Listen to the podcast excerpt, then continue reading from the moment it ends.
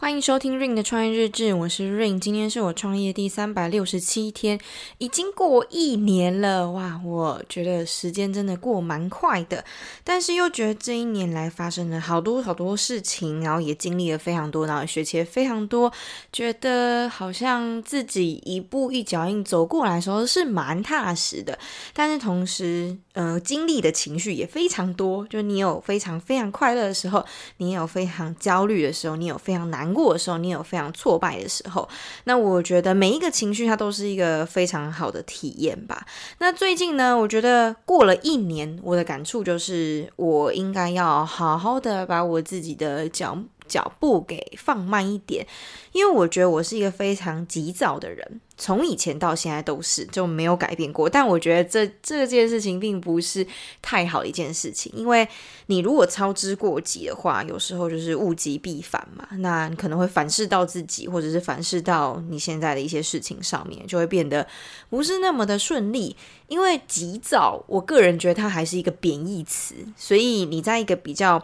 负面情绪状态的时候，你好像比较难去推进，而且我觉得台湾人的步调真的比较快，就比其他其他国家的人快非常非常多，好像就是慢不下来，或者是说我们觉得我们慢了，我们就会。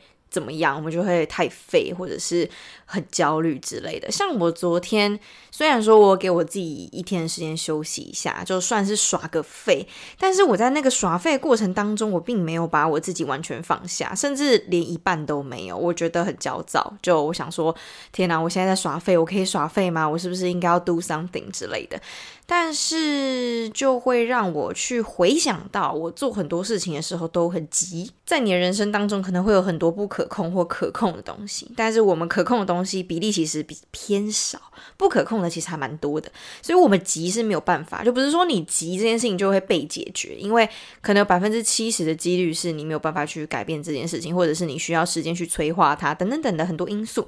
那你可能只能可控三十，而你又很急，所以就变成是它有。在情绪上面有个很大的抵触，那这样的话，我个人觉得比较不健康。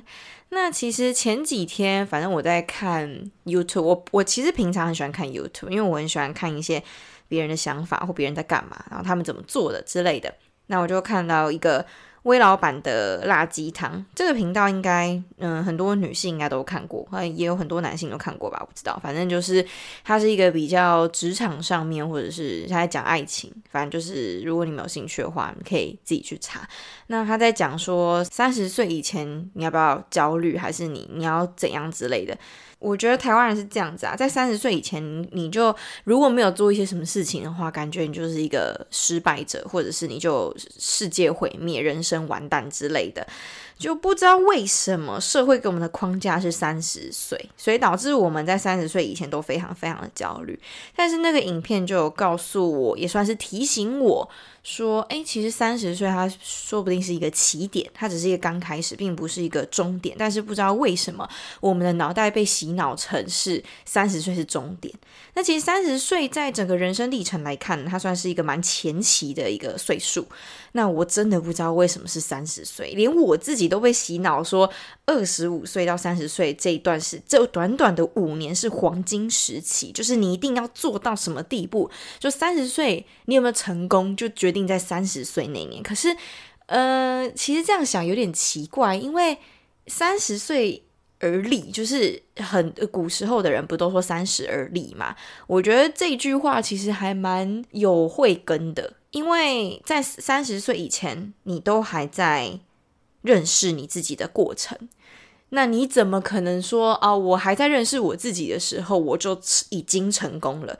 这两个东西是互相抵触的，它不会同时存在，除非你非常幸运。但是三十岁过后呢？三十岁有些像我自己，我就会很急。我为什么会这么急？就是因为我很想要在三十岁以前证明我自己，然后要去达成一些我自己的目标等等等之类的。无论是为他人还是为自己都好。但是我忘记去想，那三十岁之后呢？三十岁之后我还有很多时间呢。那如果我急在三十岁以前就把事情都做好了，那请问我三十岁到四十五岁甚至五十岁这之间，我到底要干嘛？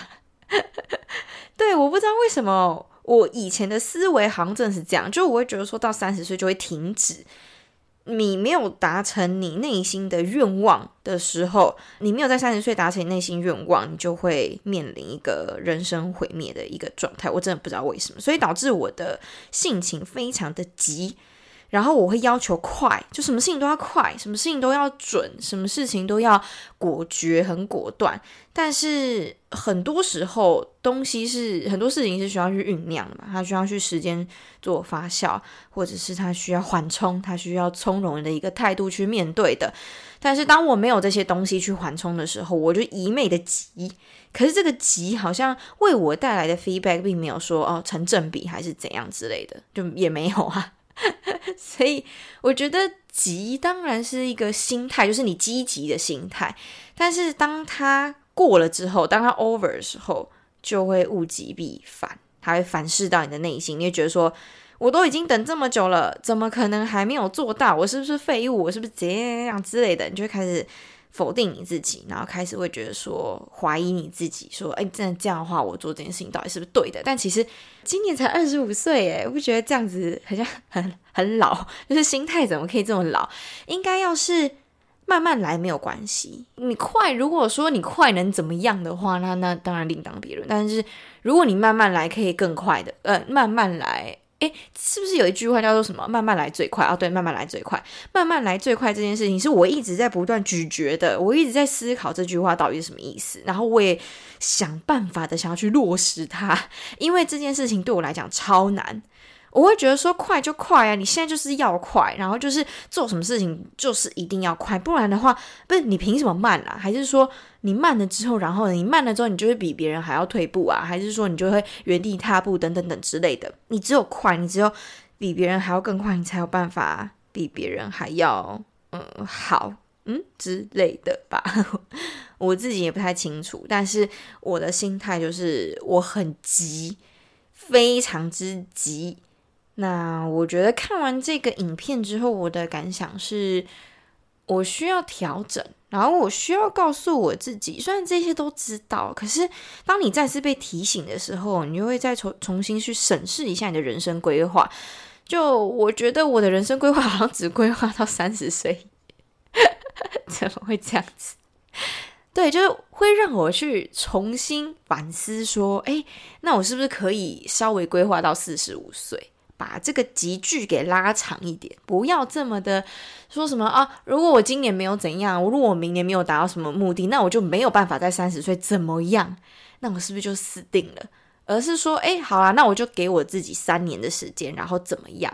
然后在下一个三年我怎么样？就从容一点嘛，不要把嗯、一个时间许个愿说好，我一定要在半年怎么样，或者说我一定要在一年怎么样？就像我这个 Rare，我已经创立了一年了。那我是不是要赶快急着想说，哎，你下一年要怎么办？呃，其实也不用，因为很多时候还是一个缘分跟一个运气问题。应该说，人生有很多机遇都是运气啦。我是相信这个的。我觉得尽人事听天命这句话是没有错的。那你当然要尽人事，可是同时你也要听天命，就是当机遇来的时候，它就是会来。可是这个机遇你不知道它什么时候会来。它有可能在下一秒就来，有可能是下一年，有可能是下个十年，你不知道。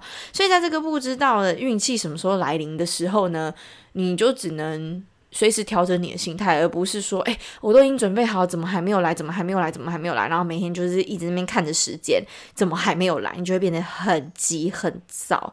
就像可能我不知道，我觉得每个人应该都有经历过，就小学，诶，不是小学，就是学生时期。大家是不是都会看着时钟，看着自己的手表，在等待下课？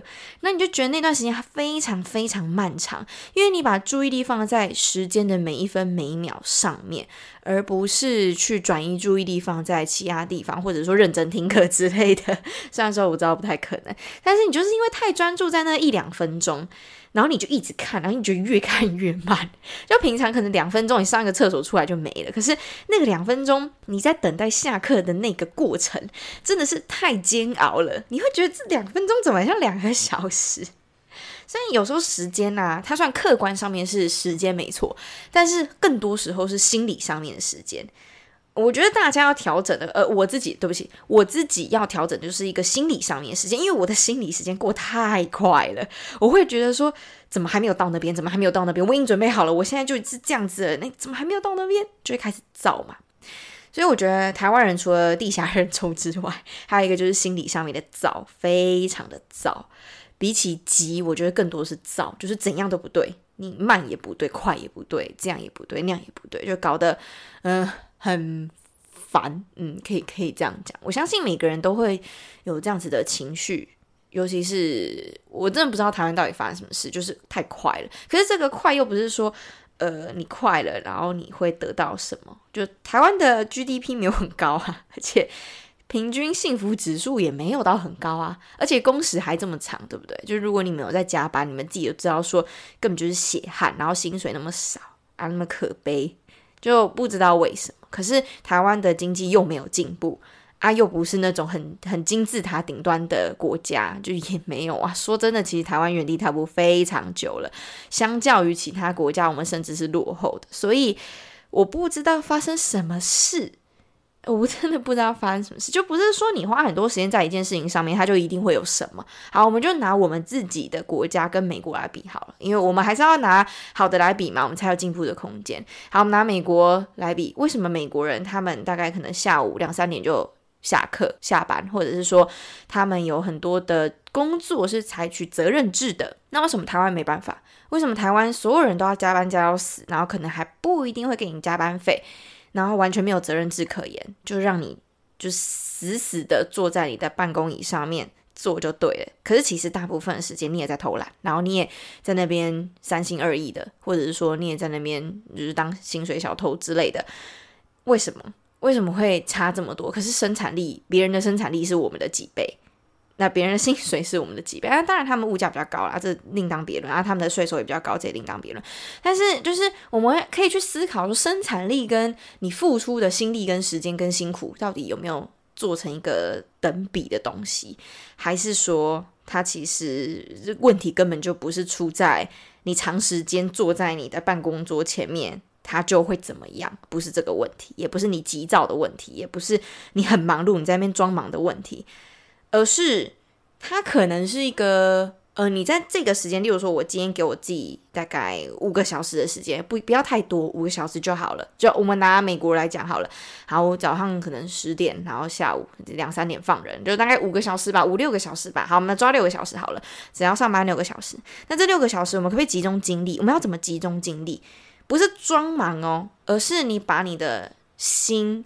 把你的精神，把你的整个灵魂都放在这个工作上面，把这个六个小时、五个小时最大化。那接下来的时间呢，就不要再管工作，你就可以去做其他事情。因为你生活如果过好的话，你才有很好的输入。因为工作一定是百分之百的输出嘛，那你输出一定要输入，才有办法做成一个正循环。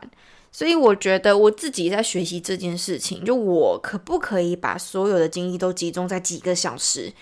全部做完之后，其他的时间我就拿来好好的输入，好好的享受生活，好好的把自己的身心灵给平衡调试，然后认识自己，可不可以？还是说陪家人、陪朋友、陪另外一半等等等，这些都是需要时间的，又不是说你的人生只有工作啊。你不是啊？你工作，如果你说哦，你你一天工作十八个小时、十个小时、十二个小时，你可以成为亿万富翁，那另当别论嘛。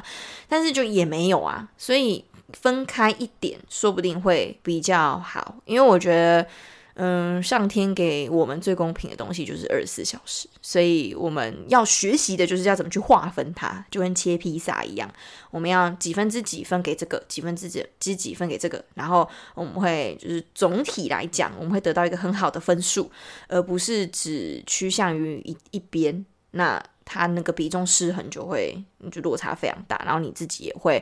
不知道你自己在干嘛，因为我觉得，如果你把一个重心放得非常非常非常非常重的时候，你的得失心会非常重。我自己就是过来人，所以我自己知道，如果这件事情你花百分之百的时间、百分之百的心力在这件事情上面，可是它的回馈可能不到百分之十，那你那个心态是不是很容易崩掉？那我觉得崩掉就不是一件好事嘛，所以你就是要调整。那我觉得过了这一年呢，老实说吧，我觉得没有到太多的感想，因为我并不觉得这一年来有特别的屌还是怎样，没有没有。如果我觉得特别屌的话，我当然就会说。但是虽然品牌创立了一年，但是我自己心情上面并没有太大的高亢的情绪，或者是其他的情绪，我就觉得哦，就就就一年，啊，就一年啦，啊，不然想怎么样？就一年扛过了，那接下来就是要扛第二年嘛。啊，第二年扛过就是要扛第三，因为它是一个无限赛局，它没有终点，所以我必须要持续的让自己活着，并不是说哦，过这一年我就多屌啊，我就怎样啊，没有呢，要继续加油。但是我觉得，就看了那个影片，然后又看了最近看了书，我自己对我自己的感想就是。我好急哦，我真的好急哦。然后我不要这么急，那也不是说不要就能马上不要，这不太可能。但是你可以慢慢调整，就至少你会告诉自己说：好啦，那至少我的 deadline 不是三十岁嘛，我可以拉到四十五岁嘛，把之间的级距，就说你可能一年要达成的事情，你可以把它拉到三年，就啊，三年，如果我做到这件事情的话，我已经很厉害了，而不是说。啊，明年就要怎样？迫在眉睫了，下一个月就是一年了，那我要怎么办之类的？哇，我跟你讲，那真的会疯掉，那真的会疯掉，因为很多事情并不是你你想要怎么样就怎么样的，它是就是要我刚刚讲一个机遇问题嘛，一个运气问题，因为你就要等到那个复利效应，那你前期你就是要经历起那个平行线的折磨，但是你不知道那个转折点会在哪里。那你就是继续做就对了。可是，在继续做之前呢，你必须要好好的活着，然后必须要好好的，不要让自己心态崩掉，然后取得一个身心灵的平衡，身体也不要搞坏了，心灵也不要崩掉。这是在那个转折点之前，我自己需要做到的事情。如果我没有做到的话，那会非常非常危险。所以我觉得接下来是还蛮明确的啦，只是就慢慢来。嗯，讲起来很简单，对不对？但是对我来讲，真是太难了，太太太太难了。要慢，那这个慢慢的定义是什么？那慢可以怎么样？就怎样叫慢，就要慢慢去体会。那等我体会完再分享给大家。好，那今天的分享就到这边啦，下期见，拜拜。